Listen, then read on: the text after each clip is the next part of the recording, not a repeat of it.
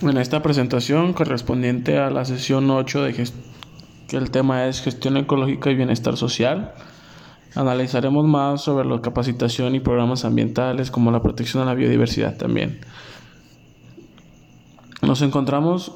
con que el desarrollo de programas de educación y capacitación ambiental en América del Norte es una prioridad para la Comisión para la Cooperación Ambiental y viene siendo una parte importante de su objetivo global de propiciar la cooperación regional y la participación pública para contribuir a la conservación y protección ambiental en América del Norte.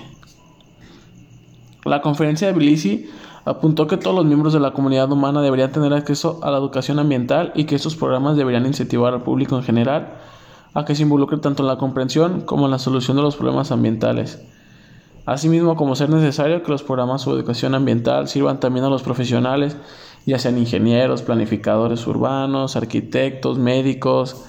administradores, etcétera, investigadores y especialistas en materia ambiental cuyas actividades tengan un impacto directo sobre el medio ambiente. Al establecer estos programas, el gobierno de México ha seguido los pasos delineando en la conferencia de Tbilisi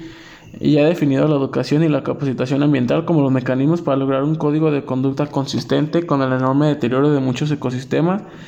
que representan el sustrato biológico del desarrollo industrial.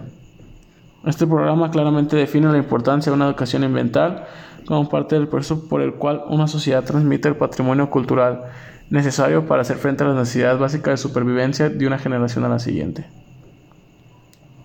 Por otro lado, como protección a la, biodiversidad, podemos encontrarnos con varios consejos que nos pueden ayudar para, para conservarlo, desde el cual no comprar animales silvestres como mascotas, pues estos claramente los hemos visto en muchos documentales que, que deben de vivir en libertad, ya que en la libertad pues encuentran todo lo necesario para, para subsistir y reproducirse, por lo que los, si los tenemos en, en un hogar, puede que algo de esto les haga falta o algo así, de esta manera no tengan una vida tan prolongada como la que podrían tener fuera de, de un hogar. No liberar animales domésticos en áreas silvestres, así como tampoco plantas, a plantar árboles ajenos en áreas de origen. No tocar los nidos de aves, tortugas, cocodrilos u otros animales, ni tampoco sus crías, ya que podrían ser abandonados por sus padres y posteriormente esto podrán morir y de esta manera pues de algún punto u otro podrían quedar extintos ya que pues no, no existiría esta manera de, seguir reproduciéndose.